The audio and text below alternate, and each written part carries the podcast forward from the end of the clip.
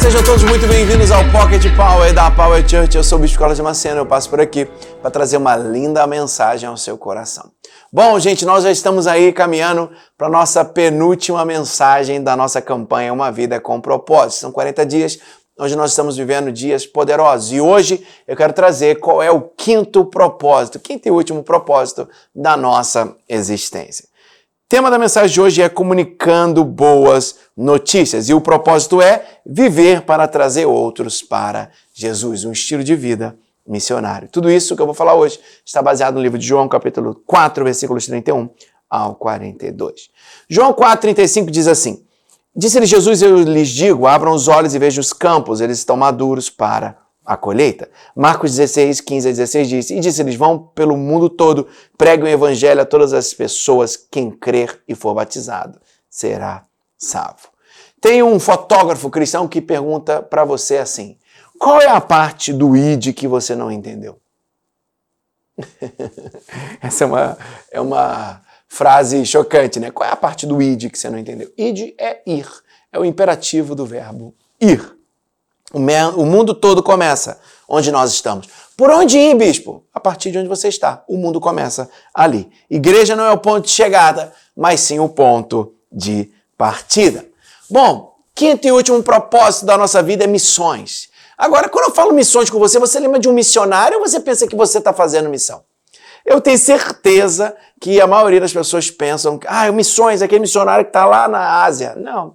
Missionário é todo aquele que um dia entendeu que Cristo resgatou para uma obra, para um ID. Nós somos missionários. Onde nós estamos, nós temos o nosso campo missionário. Jesus nos deixou missões como estilo de vida. Jesus ia para tudo quanto é lado pregando o reino do seu Pai. Cada cristão é um ministro dentro da igreja e um missionário no mundo. Você é um ministro na igreja e um missionário no mundo. Você não é um ministro no mundo, você é um missionário no mundo. Então, hoje eu preciso ser, estar e me dispor. Ser um missionário, estar disponível e dispor do meu tempo e do meu recurso para cumprir a missão de vida que é levar o evangelho. C.S. Lewis diz: Deus nos chamou para sermos suas testemunhas e não seus advogados. É para você hoje parar de ficar defendendo Jesus. Vai só e pregue e fala para as pessoas: eu sou testemunha do que acontece na vida daqueles que encontram a Cristo. Rick Warren diz que a grande comissão de Deus para nós não é a grande sugestão, é o grande mandamento.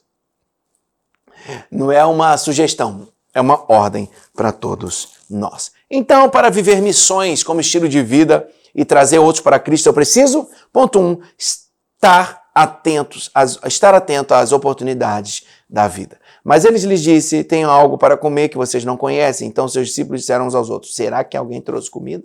Esteja atento às oportunidades que aparecem.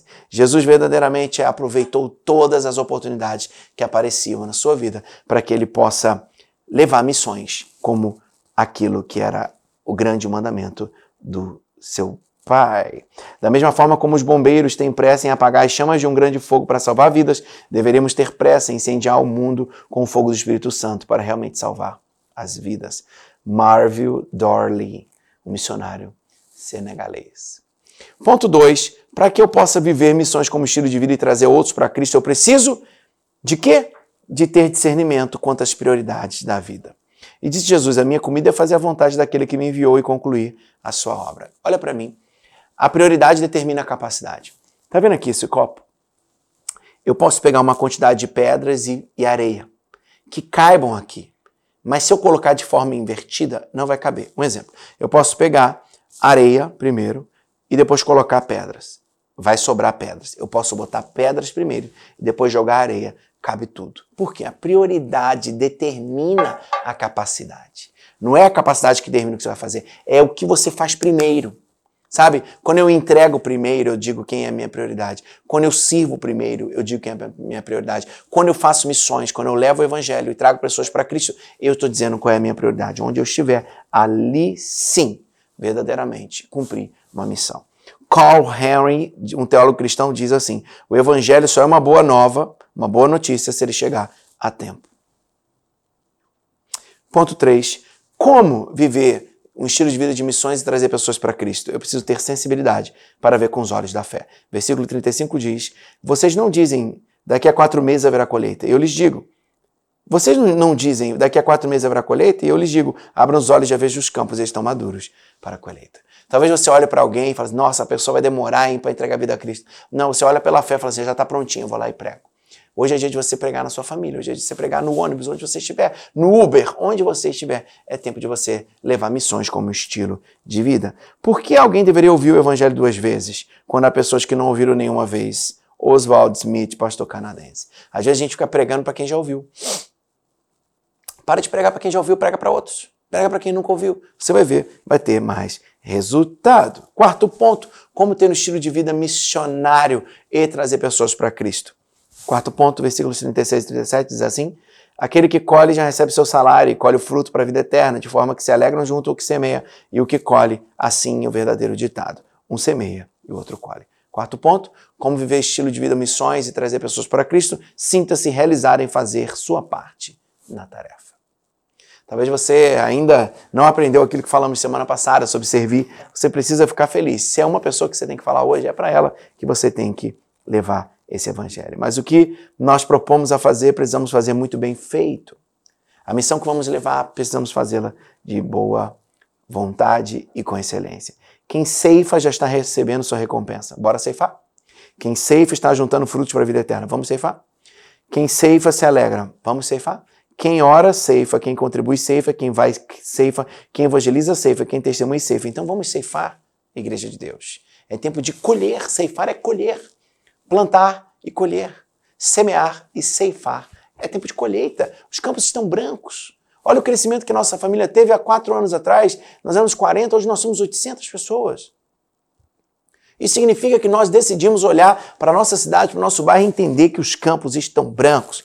Viva de tal maneira que quando chegar o momento de morrer, não tenha mais nada para fazer senão morrer. Que você morra vazio. Vazio daquilo que você tinha que cumprir. Porque você já cumpriu. Na tua lápide, no teu epitáfio, tem que estar escrito: morreu sem levar nada. Deixou tudo nessa terra. Aleluia! Cumpriu o seu propósito, deixou tudo nesse lugar. Quinto e penúltimo ponto: como fazer missões como estilo de vida e trazer outras pessoas para Cristo. Sirva sempre com a visão do todo. Versículo 38, eu os enviei para colher o que vocês não cultivaram, outros realizam o trabalho, realizaram o trabalho árduo e vocês vieram a usufruir do trabalho deles. Eu falo sempre quando nós chegamos a Power aqui no, na região que nós estamos, nós conectamos ou nós ajuntamos todas as orações que haviam sido feitas, todas as colheitas e falamos, meu pai, será que dá para a gente construir a partir disso? Por que construir do zero? Se muitos já tinham construído. E ali nós começamos uma grande obra e esse crescimento acelerado tem muito a ver com isso. Tem uma visão de todo. Existem 4 bilhões de pessoas na Terra sem Jesus ainda. Você e eu podemos levar essa palavra a Ele. Deus preparou todo mundo para o Evangelho e o Evangelho para todo mundo. Dom Richardson, um outro missionário canadense. Eu quero terminar a última mensagem dessa nossa, último propósito dessa nossa campanha Uma Vida com Propósito, com o sexto ponto que diz: Como ter missões como estilo de vida e trazer pessoas para Cristo. Creia no poder do testemunho de uma vida transformada. Versículo 39 diz: Muitos samaritanos daquela cidade creram nele por causa do seguinte testemunho dado por aquela mulher. Ele me disse tudo que tinha sido feito. Qual é o testemunho que você tem dado? O teu testemunho fala mais do que a tua voz. Talvez você tenha tantas atitudes erradas que as tuas atitudes calam aquilo que você fala. Tuas atitudes soam mais altos soa mais alto do que a sua voz. Esse é o nosso negócio. Estamos aqui para levar mais uma pessoa para Jesus. Vamos avançar? Vamos com tudo? Receba essa palavra no nome dele. Eu quero terminar dizendo que você pode fazer a sua parte no mundo. Você pode fazer a sua parte através dessa igreja. E nós decidimos fazer um desafio como família. Nós vamos levar, né, em parceria com a Sociedade Bíblica do Brasil, a Bíblia para o mundo das pessoas que não enxergam. Então nós estamos doando uma Bíblia em braille para que todos possam verdadeiramente, aqueles que não enxergam, possam ler e ver através da palavra do Pai. Que Deus te abençoe muito. Eu quero orar por você. Pai, obrigado por essa palavra de missões que nos impulsiona a servir e a avançar. Pai, nós queremos hoje pedir perdão por tudo que não fizemos, mas queremos agora ser motivados para avançar e fazermos tudo que o Senhor nos permite fazer. Em nome de Jesus oramos. Amém e amém. Que Deus te abençoe muito no nome de Jesus.